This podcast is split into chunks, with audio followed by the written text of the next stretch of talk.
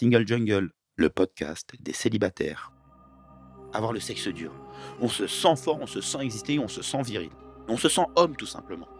Et le fait de ne plus avoir ce sexe en érection, selon notre âge, on le vit très mal. Donc en fait, c'est notre sexe qui nous régit, qui nous domine et qui nous gère même. Donc ne plus bander, c'est de ne plus exister.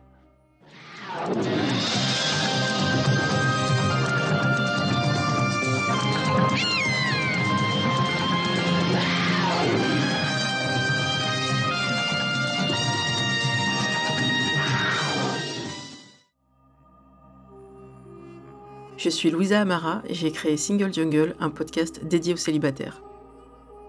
Nous sommes plus de 100 millions dans le monde. En France, l'INSEE estime qu'il y a 41,3% de célibataires, au sens juridique. En effet, les personnes divorcées, dépaxées, séparées, veuves ne sont pas comptées. Nous sommes donc très nombreux et surtout nombreuses. Pourtant, on nous répète que la norme, c'est le couple. Eh bien, ça n'est plus vrai.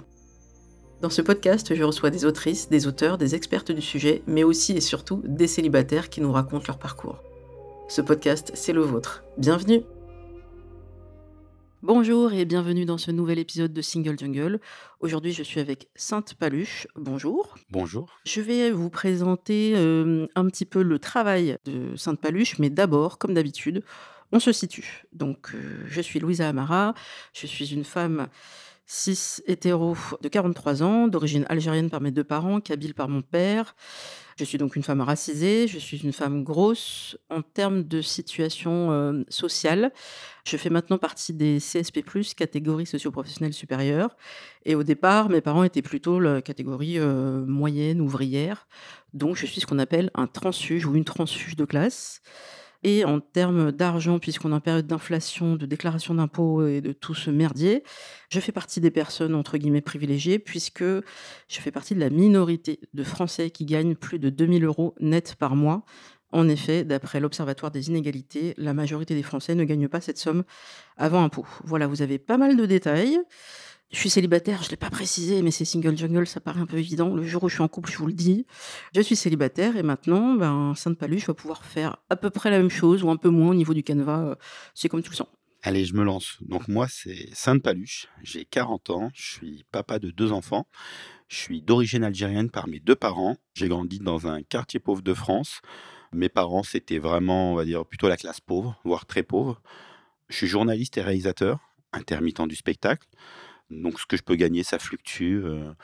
je peux très bien gagner 1006 un mois et 5000 un autre. Ça fluctue énormément, donc c'est assez stressant. Je suis un homme cis, très ouvert sur la sexualité. En tout cas, je trouve que c'est quelque chose de naturel.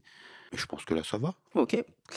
Alors, on va parler de ton travail en tant que Sainte Paluche. Alors, ça a commencé par un compte Instagram et puis c'est devenu un livre. On va peut-être commencer par le, début. Ce compte Instagram, pourquoi Comment C'était quoi l'objectif? En fait, moi, j'ai eu un premier compte, un premier compte qui s'est créé en mars 2019. Dans que journaliste, j'ai toujours voulu bosser sur la sexualité. Pourquoi? Parce que je suis hyper sexualisé. Clairement, j'adore le cul. Donc, aussi bien dans la pratique que dans le se renseigner, être curieux. Et ça fait des années que je voulais bosser sur cette question de la sexualité, mais dans le journalisme français, c'est un peu difficile. C'est très puritain, c'est très dur on accepte que certaines personnes en parlent, encore une minorité, mais surtout pas les autres. Par exemple, je salue le travail de Maya Mazorette. Maya Mazorette qui a commencé en presse écrite, hein. le blog, la presse écrite, et maintenant elle réalise. Mais durant longtemps, c'était Maya Mazorette qui fait, allez, peut-être un petit documentaire par-ci par-là sur Arte ou sur France Télévisions, mais pas plus.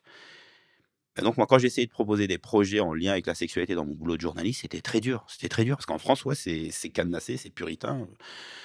Donc j'ai fait ma petite vie de journaliste. Et à partir de 2018, on voit vraiment l'apparition de plusieurs comptes sexos. Mmh J'en suis beaucoup, j'ai réagi, je trouve ça très bien, je trouve ça très cool. Et un soir, je prends un verre avec des amis et je leur dis Ah, en ce moment, j'ai un compte sexo très connu. Elles m'ont demandé d'écrire pour elles. Donc j'ai écrit, mais elles n'ont jamais publié mes articles. Moi, je croyais vraiment que j'allais pouvoir publier sur leur page. Et en fin de compte, elles ne me calculent pas, ou elles m'ont pas fait de retour, ou elles sont inspirées de mes idées pour elles publier leur propre article. Donc je dis, ah, c'est un peu relou. Et là, mes amis, je me rappelle, il y a deux femmes, deux hommes, je me rappelle encore très bien d'eux, ils me font Mais arrête de chialer, tu sais écrire, tu saurais diriger un réseau social, tu es la personne autour de nous qui s'intéresse le plus à la sexualité, ferme ta gueule, écris ta page. Et je rentre chez moi, bourré, Je me déshabille, c'est-à-dire je me mets en pyjama, je me pose sur mon canapé, je me rappelle, je dis: «Wallah, ils ont raison» et je Sainte Paluche. Je Paluche, je crois la nuit du 18 au 19 mars 2019. Le compte a très vite du succès, surtout que je suis un des seuls hommes à avoir, heu, au départ ce genre de page. Pour moi, c'était vraiment article en lien avec la sexualité et témoignages et pareil, les témoignages, c'est aussi bien des témoignages coquins, parce que le cul, je l'assume d'aimer ça, que des témoignages que les gens vont parler de leur rapport au sexe, leur rapport à l'intime, heu, leur éducation sexuelle, les choses qui les choquent, les choses qui les dérangent et au contraire les choses qui les amusent, qui leur plaisent. Le compte a très vite du succès et en fait, il y a à peu près 15 mois, Instagram me le supprime, me le censure, me le supprime. J'ai jamais pu récupérer le compte original qui était monté à 45 000 abonnés. Ah ouais, OK. J'avais créé un compte backup et je suis reparti sur le compte backup. Et cette fois avec le compte backup, heu, qui s'appelle toujours Sainte Paluche, je souhaite être moins coquin et on va dire plus introspectif. D'accord et là, tu es monté à plus de Je suis à 10 000.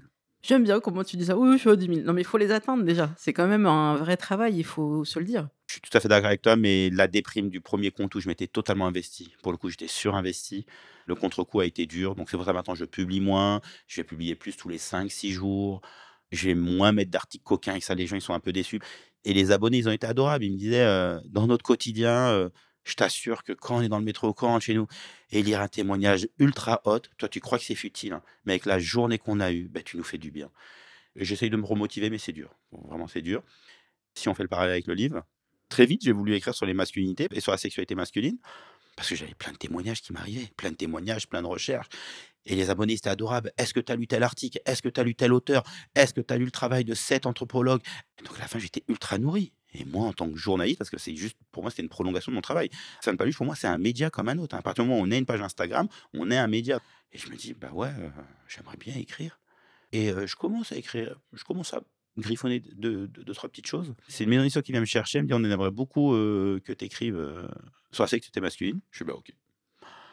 Et en fait, on n'était pas d'accord sur la ligne directrice des premières pages que j'avais envoyées et heu, il y a à peu près 2 ans, Éditions Kiwi me contacte: Mmh mh. «Ah, on aime beaucoup ta page, est-ce qu'on pourrait se rencontrer?»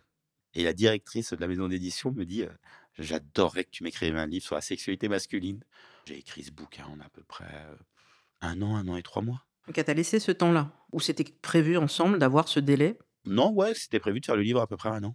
Alors ça, je fais une petite parenthèse, c'est pour toutes les personnes qui auraient des des envies un jour d'écrire, bah, c'est très bien, garder cette motivation. Il paraît qu'il y a plein de manuscrits qui traînent un peu partout en France et les gens osent pas forcément le proposer ou peur du refus, peur de plein de choses et puis le jour où finalement une proposition arrive ou quelque chose d'un peu plus construit, il y a cette terreur de dire: «Mais je sais pas négocier. En termes de timing, on m'a dit: «Il faut que je le fasse en 3 mois, en 4 mois». Je me rends pas compte du temps que ça il faut. J'ai une vie, j'ai mon travail, j'ai ma famille, j'ai plein d'occupations et je sais pas comment faire ça et je pense à des personnes qui se sont mis en burn-out pour faire ce travail-là. La somme étant pas encore versée, enfin, on imagine tout ce que ça peut occasionner de problèmes. Donc moi, je dirais la première chose, c'est de penser à vous et à votre santé mentale et personne ne vous a mis le couteau sous la gorge pour faire un travail important pour vous en 3 mois, en 4 mois ou en 6. Peut-être pour vous, il faudra 1 an. Peut-être pour quelqu'un d'autre, il faudra moins. Tu en parles dans le livre, cette espèce de truc de performance, de toujours aller plus vite, plus fort. Les autres y arrivent, pourquoi j'y arriverai pas? Bah, juste, peut-être c'est pas votre timing et puis encore plus quand c'est la première fois, on sait pas du tout quel va être notre rythme. Donc toi, tu étais quand même indépendant, donc tu gères à peu près ton temps de travail. Mais comment on fait pour se dire: «Beh, j'ai un livre à sortir, j'ai plein de choses à dire, il faut que je respecte un délai». Co comment tu fais ça? Tout d'abord, pour motiver les gens, je tiens à leur dire que J.K. Rowling, au-delà de ses idées politiques, heu, Harry Potter a été refusé, heu, je sais pas combien de fois. Mmh. On prend la série sur Netflix Squid Game, elle a été refusée 18 fois et ça, je pourrais vous sortir, heu Plein d'exemples, ouais. si vous êtes motivé, si vous y croyez, mettez votre ego de côté, acceptez la critique, mais ne lâchez pas.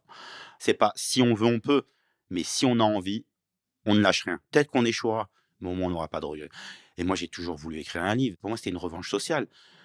Le fils d'arabe pauvre Mmh mh. qui fait une école, une école de journalisme et qui sort un bouquin. La revanche sociale, elle est magnifique. La revanche sociale, elle est exceptionnelle. J'ai sorti un putain de bouquin. Quand mon livre est sorti, la première chose que j'ai fait, j'ai contacté tous mes camarades d'école de journalisme et ils étaient tous heureux pour moi Bah oui. et sur la méthodologie, mais je suis horrible et c'est pour ça que j'ai pris 1 an parce que déjà j'ai ma vie de réal, j'ai mes enfants, tout ça. Ça se pouvait que je ne fasse rien durant 1 mois, 2 mois et qu'après, mais durant 10 jours, j'abattais un travail immense et je fonctionne toujours comme ça.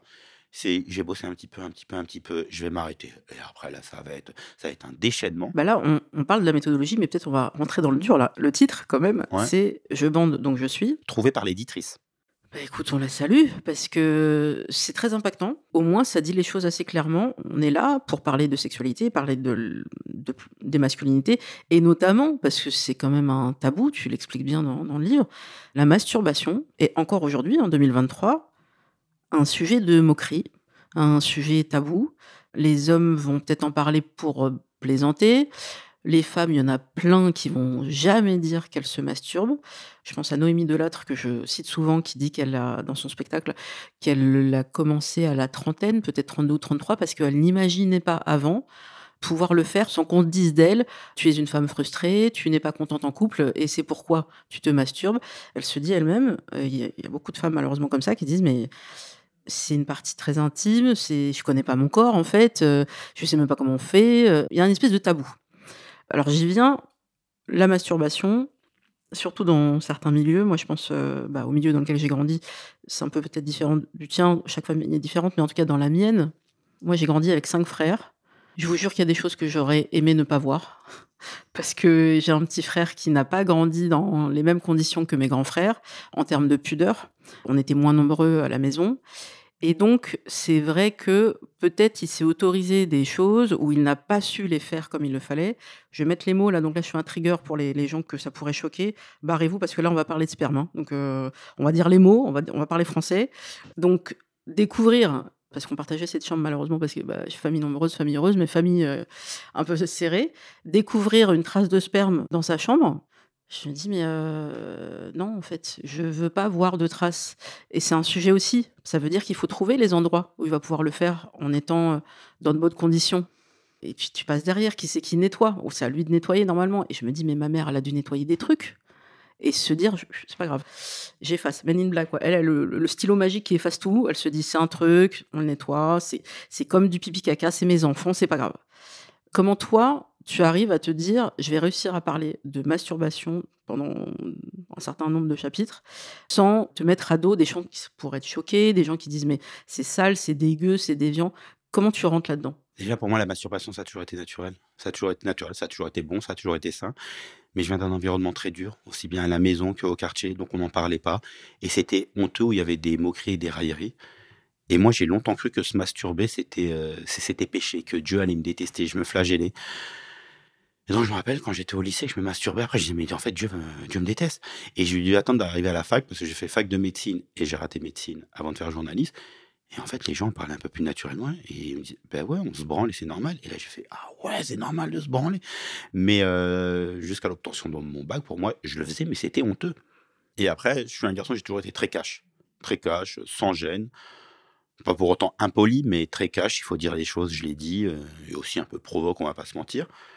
Donc ça me faisait rire aussi, de bousculer l'ordre établi. On se branle, on se branle tous, heu et vous êtes là à être choqués parce qu'on parle de masturbation. Bah, si vous êtes choqués, je vais même pas y aller avec les 2 pieds, je vais y aller avec le corps, je vais y aller avec la masse, je vais y aller avec le marteau et la mitraillette. On aime ça, c'est bon, on le fait, pourquoi se gêner?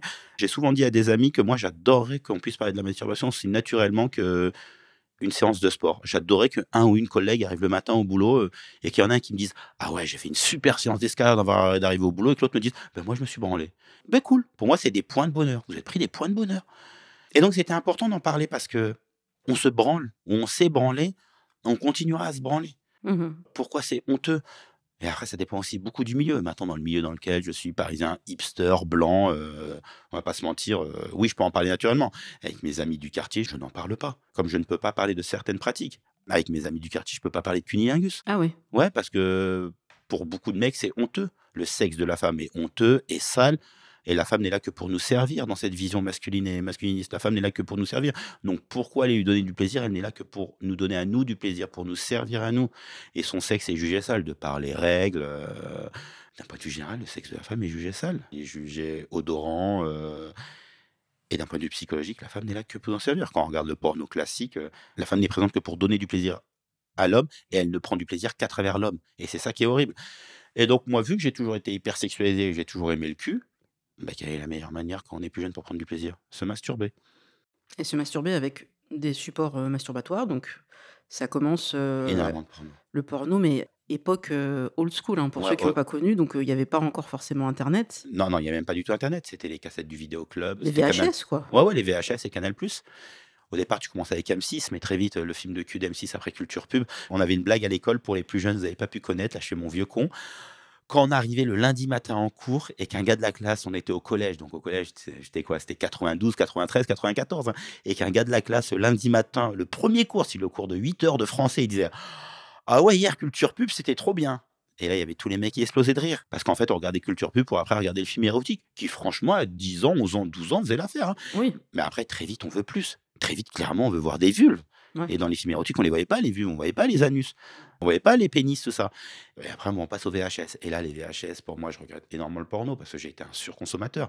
Quand à d 11 ans, 12 ans, on tombe sur du porno hard et qu'on se masturbe régulièrement sur du porno hard avec les scènes, déjà, la femme n'est qu'un objet.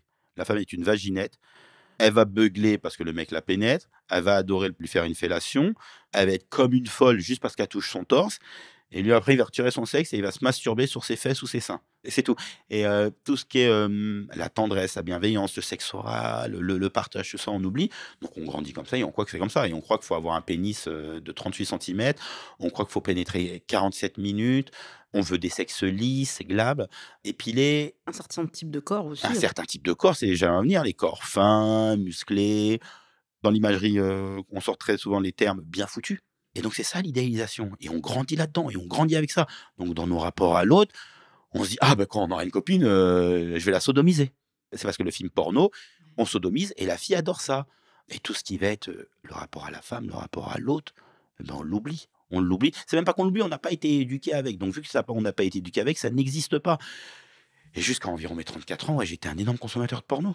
Tu expliques, heu, assez longuement dans le livre qu'on peut parler d'addiction à un moment donné et que tu testes ce challenge là, le FAP Ouais, challenge? le NoFap Voilà, qui consiste à ne pas se masturber. et à ne pas de regarder de porno. Voilà, pendant une une durée, bon après vous faites ce que vous pouvez, Ouais, hein, ouais. voilà et comme ça, toi, tu peux observer au quotidien comment tu te sens. Mmh. Quelles sont tes émotions? Qu'est-ce que tu ressens?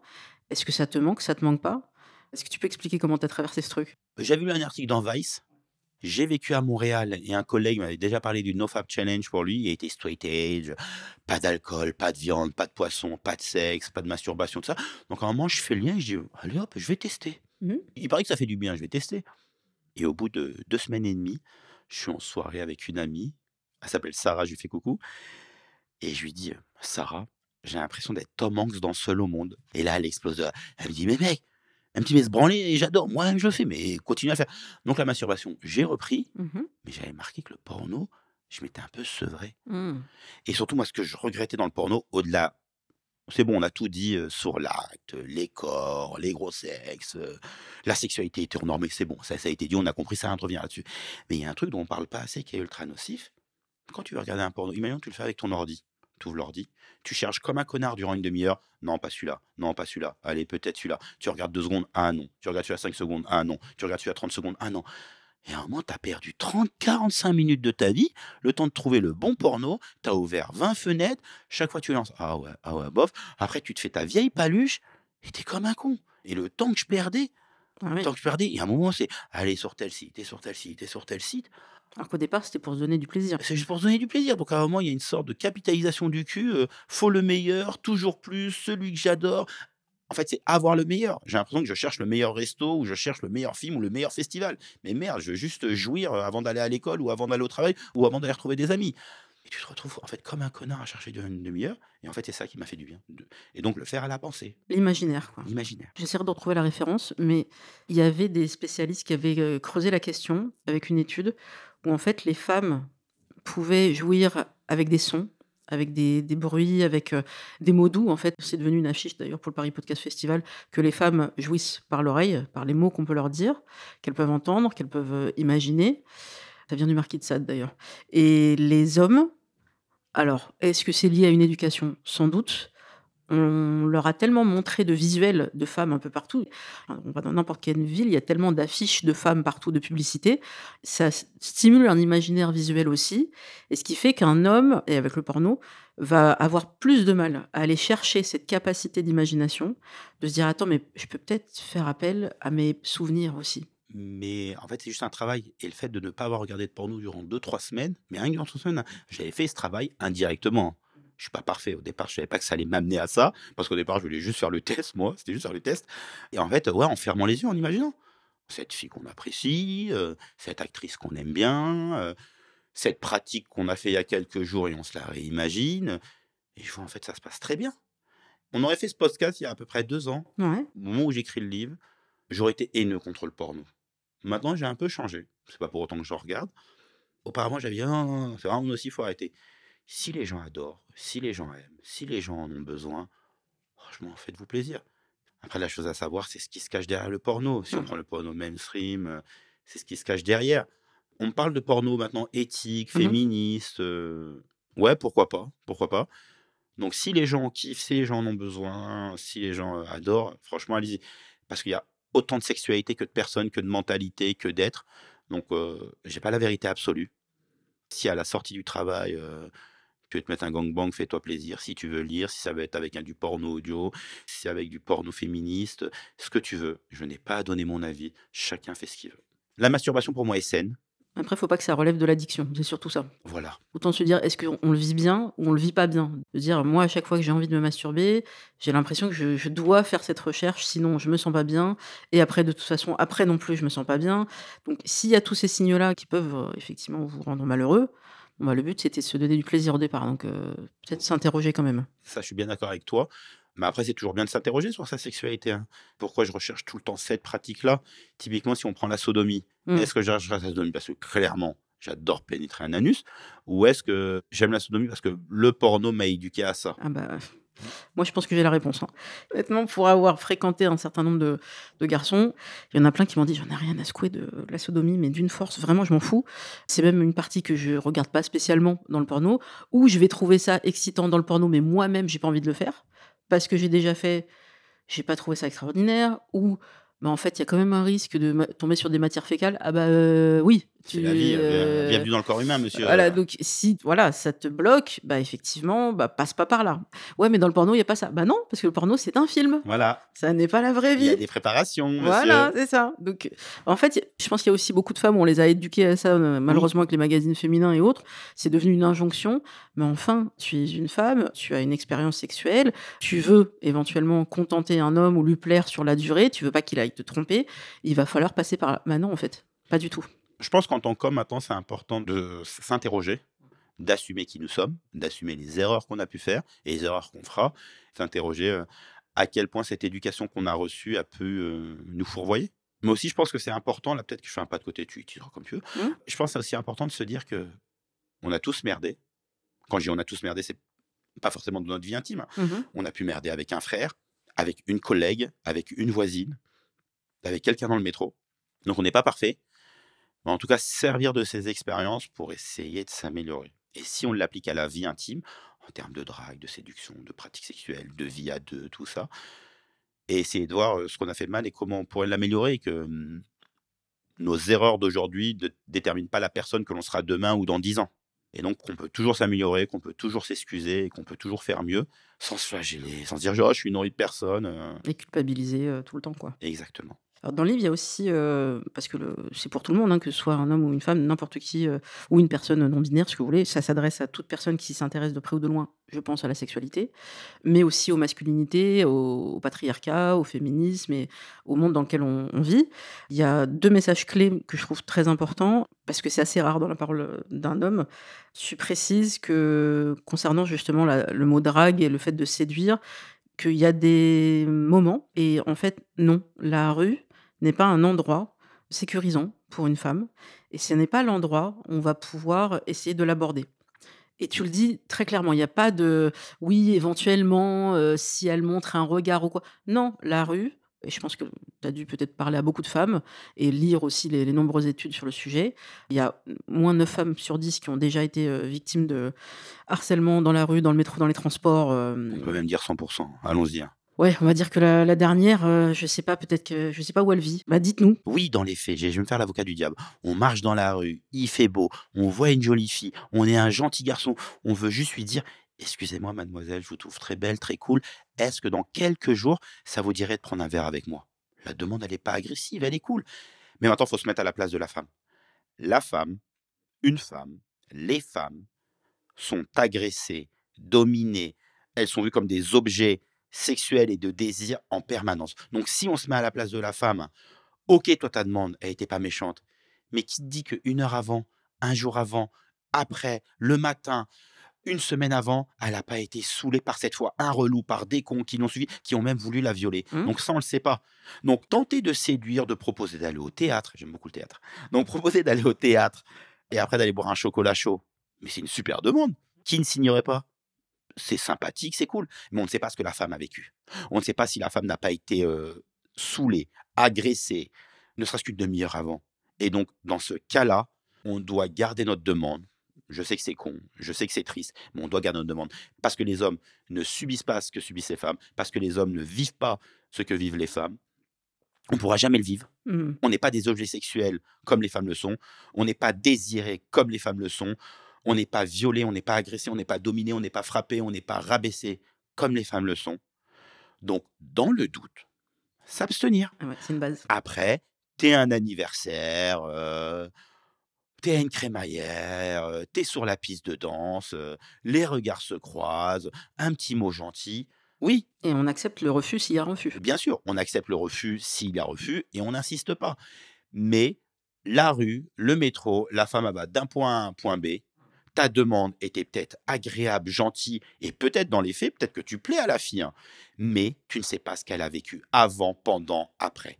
Donc, dans ce cas-là, et dans le doute, on reste dans son petit coin. Mmh Et voilà. Et ça donne parfois de, de belles histoires parce qu'il y a des gens qui sont tellement respectueux qui vont pas aller euh, emmerder la personne et qui vont laisser un petit mot type euh, on s'est croisé à la boulangerie, bah, si jamais euh, bah, vous repassez par cette boulangerie, voici mes coordonnées. Et là, après, la personne, elle est libre de prendre contact ou pas. C'est une belle histoire. Un petit mot, c'est pas mal, mais en respectant un espace. Oui.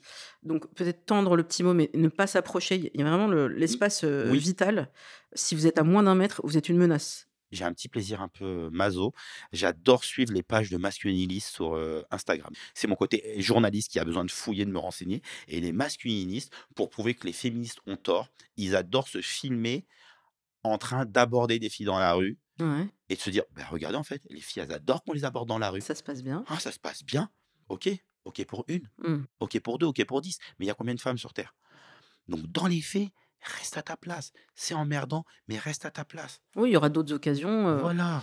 Après, euh, si je puis me permettre, je sais que c'est parfois de la timidité, de la maladresse. Alors, si je peux vous donner une phrase à ne jamais dire à une femme parce que vous êtes sûr qu'elle va prendre ses jambes à son cou, c'est ça fait plusieurs fois que je te vois passer dans le quartier.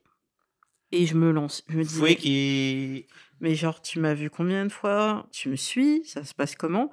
Et surtout, alors là, c'est sûr, c'est pour tout le monde, le soir, on est en alerte maximum. Pour vous donner un exemple, euh, j'ai un ami, un ami qui a 42 ans et là, il, il a pris conscience du, du fait que nous, les hommes, pouvions être problématiques. Et il me dit, maintenant, quand je marche dans la rue, par exemple, je rentre du sport, je rentre du travail, on est le soir, je suis sur le même trottoir qu'une femme. Parfois, j'ai mon McDo dans la main, j'ai mon iPhone et je regarde les résultats du foot, tout ça. Il m'a dit, automatiquement, je change de trottoir. Bravo. Pour faire comprendre à la femme que je ne suis pas un danger, je ne vais rien te faire et je veux surtout pas t'embêter. Donc, il m'a dit, maintenant, c'est automatique. Ah bah ça, c'est euh, franchement, tout le monde pouvait le faire, enfin tous les hommes. Et moi, je fais aussi pas mal de hum, ce que j'appelle de la sororité de base. Si je suis passée par une rue et qu'il y avait un type, je sais pas si c'est une personne SDF ou quoi, mais qui m'a insulté sur le passage, je sais pas pourquoi, je veux pas le savoir, et que je continue ma marche et je croise euh, une, deux, trois filles, je les arrête, je fais, excusez-moi, mesdemoiselles, ce trottoir-là, il y a un type qui insulte les femmes. C'est pas agréable, j'ai pas vécu ça bien. Je voudrais vous l'éviter à vous vous changez de trottoir, vous changez de rue, vous l'évitez. Et à chaque fois, j'ai des merci. Parce que personne n'a envie d'être euh, insulté, agressé. Donc voilà, vous, ça vous coûte deux secondes de, partager le conseil à une jeune femme. L'idéal, ce serait que le mec en question, il insulte personne, qu'il reste tranquille dans son coin. Mais euh, voilà, on n'est pas dans un monde idéal. Donc si on peut s'entraider, et pareil dans le métro, si vous êtes euh, toute seule sur un quai, vous repérez qu'il y a une autre fille, mettez-vous ensemble. À deux, on est plus fort. Et ça sera toujours bien pris. J'ai jamais eu de mauvais accueil d'une fille. euh, une fois, je lui disais, bah voilà, lui, celui-là, fais gaffe, il t'observe particulièrement, il est chelou, viens, on se met un peu plus loin sur le quai. Ça fonctionne plutôt bien.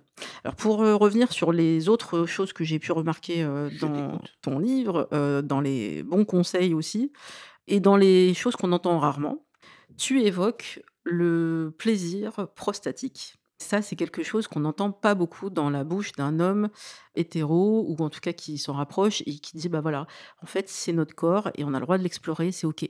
Par rapport au plaisir prostatique, j'ai pas envie de dire si j'aime ou je n'aime pas ça. La question est pas là. Si vous lisez le livre, vous allez comprendre que j'aime ça, mais la question n'est pas là. La question est que moi, un truc qui me dérangeait avec le plaisir prostatique, c'est quand on en parle avec les autres hommes, il y a toujours cette phrase qui est pour moi est homophobe: «Pas de ça pour moi». Mmh. Pas de ça pour moi veut dire pas d'approche de mon anus. Pourquoi pas d'approche de mon anus Parce que chez l'homme de base, je sais pas si je peux utiliser ce terme, j'espère qu'il sera pas mal pris, mais chez l'homme, ça se rapproche de l'homosexualité. Et l'homosexualité est négative. Et donc, il y a cette association d'idées négatives et homophobes qui se fait que anus égale gay égale sous-homme. Donc, surtout pas ça pour moi. Et en fait, moi, j'ai jamais fait la promotion de même de n'importe quelle pratique. Je n'ai jamais fait la promotion.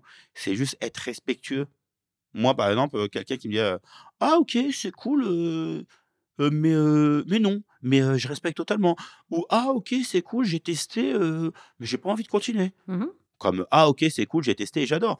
Mais à un moment, c'est juste être respectueuse de la personne. Parce que si on n'est pas respectueux sur les pratiques des autres, comment on peut prétendre être respectueux de l'être humain en général? Mmh. Qu'un mec, aime se prendre des doigts, un plug, un pénis, un god ceinture, qu'est-ce que ça nous fait? Et surtout, en quoi ça change la personne? Et vu que je suis un mec qui aime bien titiller, qui aime bien embêter, le fait de parler, aux hommes de plaisir prostatique, tout de suite ça les fait bugger. Ah bah, oui. Ça les fait bugger, c'est: «Ah non, non, moi je suis un vrai mec, ah non moi, jamais, moi je suis pas un PD, heu». Tu dis: «Mais ça a absolument rien à voir». Je connais des mecs qui sont purs hétéros. Ils adorent le plaisir prostatique. Bien sûr. Ils se masturbent seuls en se mettant un plug et leur femme les prend régulièrement en pegging. Bah, oui et c'est OK. Et c'est OK. J'ai même un gay qui ne supporte pas les plugs. Il me fait un pénis, oui, un plug, non. Ou on me prend un doigt, non. Tout ça pour dire que c'est important, une pratique ne détermine pas une orientation. Ça, il faut vraiment le redire. Une pratique, ça ne détermine pas une orientation. Et dans tous les cas, chacun fait ce qu'il veut. Mmh Et en faisant exprès d'en parler, du plaisir prostatique, c'est un peu bête, je suis pas un guide, je suis pas un gourou, je détiens pas la vérité. hein, Mais c'est un peu forcer les gens à être plus respectueux. Au même titre qu'une fille euh, qui sortirait. Ah, moi, j'adore les gangbangs, j'ai pas envie qu'elle soit prise pour la salope de service. Mmh. Elle aime bien les gangbangs, elle aime bien que dans une soirée, 15 mecs la pénètrent. Et ben ouais, ça n'empêche pas que c'est une fille euh, intelligente, agréable, sympathique. euh, si elle est maman, une super maman, une fille attentionnée avec ses parents qui ont vieilli, tout ça, ça enlève rien. Ça enlève rien à la personne que tu es et ce que tu peux donner, ton humanité, ta gentillesse et ta bienveillance. À travers le plaisir prostatique, on associe à l'homosexualité donc un sous-homme. Être homosexuel, ce n'est pas être un sous-homme. Être homosexuel, c'est naturel. Mmh. C'est tout à fait naturel d'être homosexuel. C'est tout à fait naturel d'être bi, c'est tout à fait nat- naturel d'être hétéro, c'est tout à fait naturel d'être pan, euh, d'être ça, tout ça. Tout ça, c'est tout à fait naturel. Donc arrêtons de juger les autres, mais c'est un peu en prenant les pratiques euh, qui provoquent le plus de réactions que j'essaye de faire avancer les choses à mon échelle. Bah, si ça peut faire avancer le débat ou au moins la réflexion, que la personne se dise, heu: «Tiens, j'ai un blocage là-dessus, je sais pas pourquoi. D'où ça me vient? Est-ce que C'est lié à l'homosexualité. Je voilà, t'assure, on c'est lié à on me l'homosexualité. l'a mis dans la tête? Est-ce que tiens, j'essaye moi tout seul?» et alors l'autre truc, là, je suis un peu tombée de ma chaise, je me suis dit: «C'est pas possible que les mecs soient aussi bêtes», à un moment donné, mais tu te dis: «Bon, OK, au moins, c'est écrit noir sur blanc». Il y a un certain nombre d'hommes, peut-être dans les recherches que tu as pu faire, qui, n'arrivant pas à, heu, fréquenter des filles par, timidité, par, bah, difficulté à approcher, se disent: «Bon, j'y arrive pas, mes potes, ils y arrivent. Moi, je suis trop moche, je suis trop nul Et en fin de compte, et bah, peut-être, en fait, je suis homosexuel». Je tiens à dire une chose, si j'ai un secret à donner sur ce livre, et là où le livre n'a failli pas se faire, même si j'adore mes éditrices, c'est ce point-là. Les éditrices n'y croyaient pas. Elles me disaient, mais c'est pas possible, c'est pas possible les mecs soient aussi bêtes. Et à un moment, je leur ai dit, ça m'est arrivé à moi. J'ai perdu ma virginité vers 22 ans, quelque chose comme ça. Et tous mes potes me disaient, en fait, t'es gay Mais en fait, je leur disais, mais si j'étais gay, je serais allé coucher avec des mecs, vous êtes bêtes. Et moi, en fait, c'est la réflexion qu'on fait chez des mecs. Et à la fin, pour prouver à mon éditrice, parce que j'ai quand même fait beaucoup de recherches, je leur ai fait un listing de tous les mecs que j'ai rencontrés, interviewés, tout ça. Et il y a différents mecs. Les mecs qui viennent de cité, les mecs qui viennent de la campagne, les mecs qui sont éduqués, les mecs qui ont eu des parents ouverts d'esprit, les mecs qui ont eu des parents fermés, des mecs pauvres, tout ça. Bref, un panel de mecs. Et l'homme hétéro, surtout entre 15 et 26, 27, tout ça, 28, quand un homme n'arrive pas à pécho, hein, au départ, ça va être Ah, c'est quoi? Il est timide, il n'y arrive pas. En fait, Mais en fait, t'es gay ou quoi, frère? Et alors, moi, j'ai même repris des verres avec des amis, des amis hommes, et je leur dis Ah, mes éditrices, ça, c'est quoi pas Alors, moi, un pote, il fait Mais elles sont connes ou quoi? La femme est là pour nous servir. Mmh. La femme est là pour nous, pour nous donner du plaisir. Et on nous a dit, la société, l'éducation patriarcale et autres, nous a dit que la femme devait être à notre service, d'un point de vue général. D'où le problème de charge mentale. Mais bref, plus jeune, on se dit, si on n'arrive pas à séduire, c'est que la femme ne voit pas en nous l'homme que nous sommes. Elle ne voit pas en nous le vrai mec. Elle ne voit pas en nous notre masculinité, tout simplement. Donc si elle ne nous voit pas comme mec, elle nous voit comme quoi? Elle nous voit comme un sous-homme. Et nous, pour nous, les sous-hommes, c'est qui? Quand je dis pour nous, c'est l'homme en général, ce sont les gays. Et ça veut dire que la personne se définit par rapport au regard des autres. On ne se définit qu'à travers les autres hommes. Et c'est ce qui est totalement dangereux et négatif et nocif. D'où le culte de la performance. Oui, le culte de la performance, c'est avoir une grosse bite, baiser longtemps, avoir plusieurs copines. Mais non, le culte de la performance, c'est aussi face aux autres hommes. Est-ce que j'ai répondu comme il fallait? Est-ce que j'ai comme il fallait? Est-ce que j'ai assumé comme il fallait? Si les femmes ne voient pas en tout notre masculinité, c'est qu'on est déclassé. Et si on est déclassé, on rentre dans le, dans le rang des, euh, des inférieurs. Et les inférieurs, pour l'hétéro de base, c'est les homosexuels. C'est totalement homophobe. On est en 2023. MeToo n'a absolument rien changé. Les femmes sont toujours autant violentées. Les personnes homosexuelles, lesbiennes, gays sont toujours autant discriminées. Et les personnes racisées dans ces milieux-là le vivent encore plus. Donc oui, j'aimerais bien que les choses changent, mais malheureusement, il y a un gros travail d'éducation à faire. Oui, puis bah, c'est bien précisé dans le livre, de toute façon, cette éducation, ce patriarcat, et c'est nocif, mais pour tout le monde. Que ce soit pour les femmes Ouais. ou les hommes qui souffrent aussi de ça. Les hommes et les femmes sont totalement victimes du patriarcat. Ça serait faux de croire que cette éducation masculine toxique ne touche que les hommes. Déjà parce que l'éducation touche tout le monde en général. Quand on est dans un parc, quand on est dans un bar, quand on est à l'école, on vit tous les mêmes choses. Ça fait du mal des deux côtés. Et surtout, ces pensées négatives vont nous influer. Il y a beaucoup de femmes qui vont vouloir cette notion de vrai mec, de Bob le bricoleur, qui les baisse fort, qui sait réparer une porte, euh, qui bricole comme papa. Et ces mecs, euh, ah ben non, moi je m'occupe moins des enfants. Quand un enfant est malade, qui a besoin d'un suivi, Mhm. trois quarts des cas, c'est les mamans qui viennent seules avec l'enfant. Ah oui. Les pères ne sont pas présents. Donc la masculinité toxique touche aussi là-dedans. Moi, l'homme, je n'ai pas à faire ça. Moi, par exemple, j'aurais adoré qu'à 13 ans, un professeur ou un père me dise Mais c'est normal euh, de prendre du plaisir et de se masturber. Sans rentrer dans un côté un peu pédophile, parce que j'ai pas envie que ça soit mal interprété. hein. Mais c'est normal la sexualité. C'est normal le sexe, c'est normal le désir, c'est normal les envies, c'est normal d'avoir envie de se faire du bien. Moi, j'aurais aimé que ça soit pas ostracisé. Je sais pas si c'est le bon terme. J'aimerais bien que ça soit pas nocif ou, ou que ça soit rangé dans la case du nocif. En rangeant le sexe et le plaisir et l'échange et la bienveillance avec l'autre dans la case du nocif, Hmm. on grandit avec une gêne, on grandit avec une honte et on grandit avec des non-dits.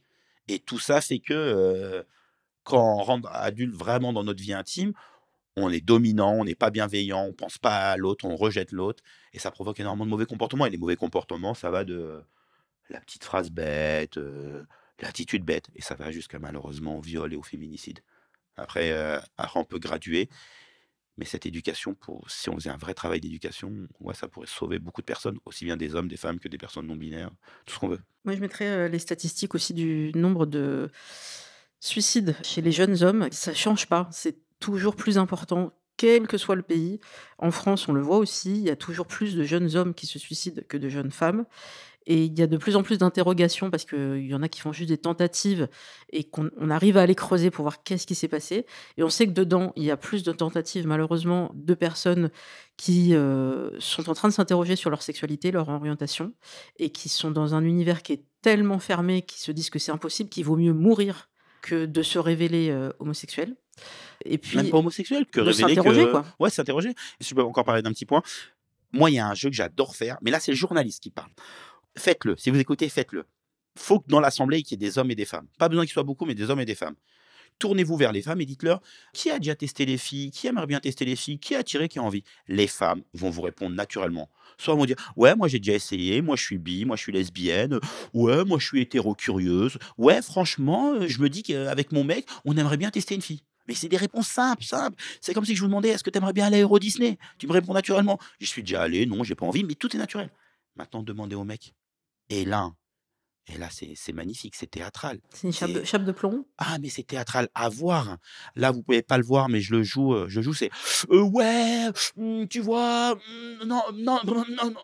Le mec va se mettre à bégayer, il va pas assumer, il va raconter n'importe quoi, il va souffler, il va trembler. À croire qu'on lui demandait son avis sur la pédophilie et Marie Dutroux. On lui demande juste si un jour il aimerait tester un homme, s'il a déjà essayé, s'il Il a attiré. s'interroge. ouais. Et là, l'homme hétéro de base, on le fait bugger. par rapport à sa sexualité, l'image qu'il a lui et l'image qu'il renvoie. L'image qu'il doit renvoyer, c'est celle du fameux vrai mec. Ça pourrait être le titre de mon prochain livre, Le vrai mec. Et euh, pour être un vrai mec, on ne peut pas avoir de plaisir différent de ce que la société nous a imposé d'avoir. En tant que vrai mec, on ne peut pas avoir des désirs qui seraient différents de ce que la société nous a imposé. Avec une autre amie, quand on était en soirée, elle est magnifique. Donc forcément, tous les mecs la draguaient. Elle me disait, viens, on joue à un jeu. On arrivait devant les mecs qui la draguaient. Et elle me donnait un top. On avait un top entre nous. Et je parlais de l'anulingus, de recevoir un anulingus. Et là, je disais, ah, tu trouves ma pote belle? Il me disait, ah ouais, c'est vrai qu'elle est jolie de ça. Je fais, bah, elle adorait te bouffer le cul.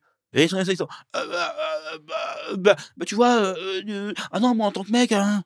Parce que ça aussi, c'est une pratique euh, qui n'est pas valorisée, quoi. Mais pas du tout valorisé. Déjà, l'anal, toutes les, les excréments, euh, hommes, femmes, euh, c'est la partie sale. Et en plus, aller y mettre sa langue. En fait, il y a une chose faut savoir. Pour un homme hétéro, prendre du plaisir avec son cul, normalement, ce n'est pas acceptable parce qu'on nous a toujours, toujours appris que le derrière était réservé aux gays. Et donc, les gays, ce sont qui pour nous? Quand je dis pour nous, c'est pour la société. Ce sont des êtres qu'on doit dévaloriser. Donc, ce n'est pas possible d'aller prendre du plaisir différemment. Parce qu'à partir du moment où on est différent, on est forcément jugé inférieur. Et donc, on avait ce jeu-là. Avec cette pote, on se disait souvent qu'on était euh, Bourdieu et Beauvoir. On était Bourdieu et Beauvoir, euh, deux sociologues un peu. euh, Pour tester, quoi. Ouais, ouais, pour tester les gens. Pas pour se moquer d'eux. hein, Il y avait rien de méchant. On n'était pas là à se moquer de tout ça. Mais nous, en fait, c'est les réactions. Moi, j'ai une amie, elle adore le sexe à plusieurs. Elle adore les gangbangs. Elle adore la soumission, tout ça. Elle adore ça. Elle n'en parle à personne autour d'elle. C'est une super maman.